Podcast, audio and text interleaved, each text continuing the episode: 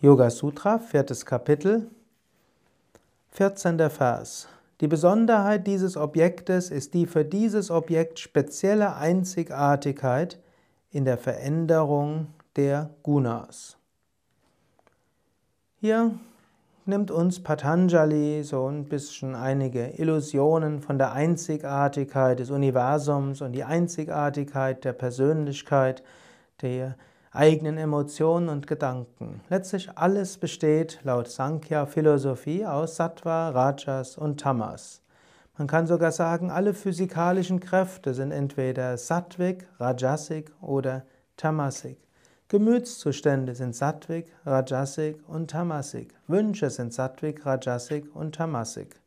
Persönlichkeit hat sattvige, rajasige und tamasige Elemente.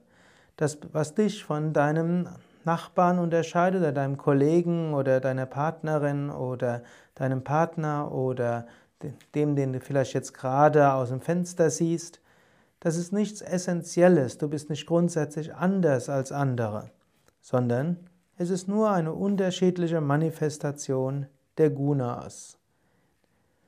Der westliche Mensch ist auf der einen Seite sehr selbstverliebt in seine Individualität.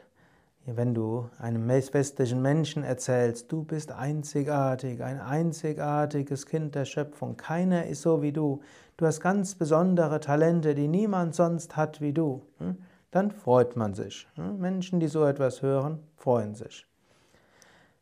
Wenn man dagegen einem Menschen sagen würde, ja, Dein Verhalten resultiert aus Genen und du hast die gleiche Genen wie andere. So wie du reagierst, reagieren alle möglichen anderen Menschen.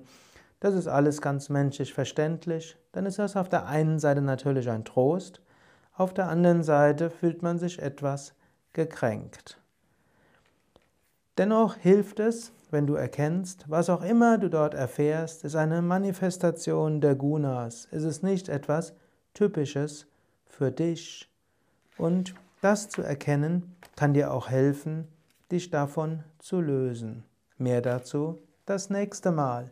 Alles Gute wünscht dir Sukadev von www.yoga-vidya.de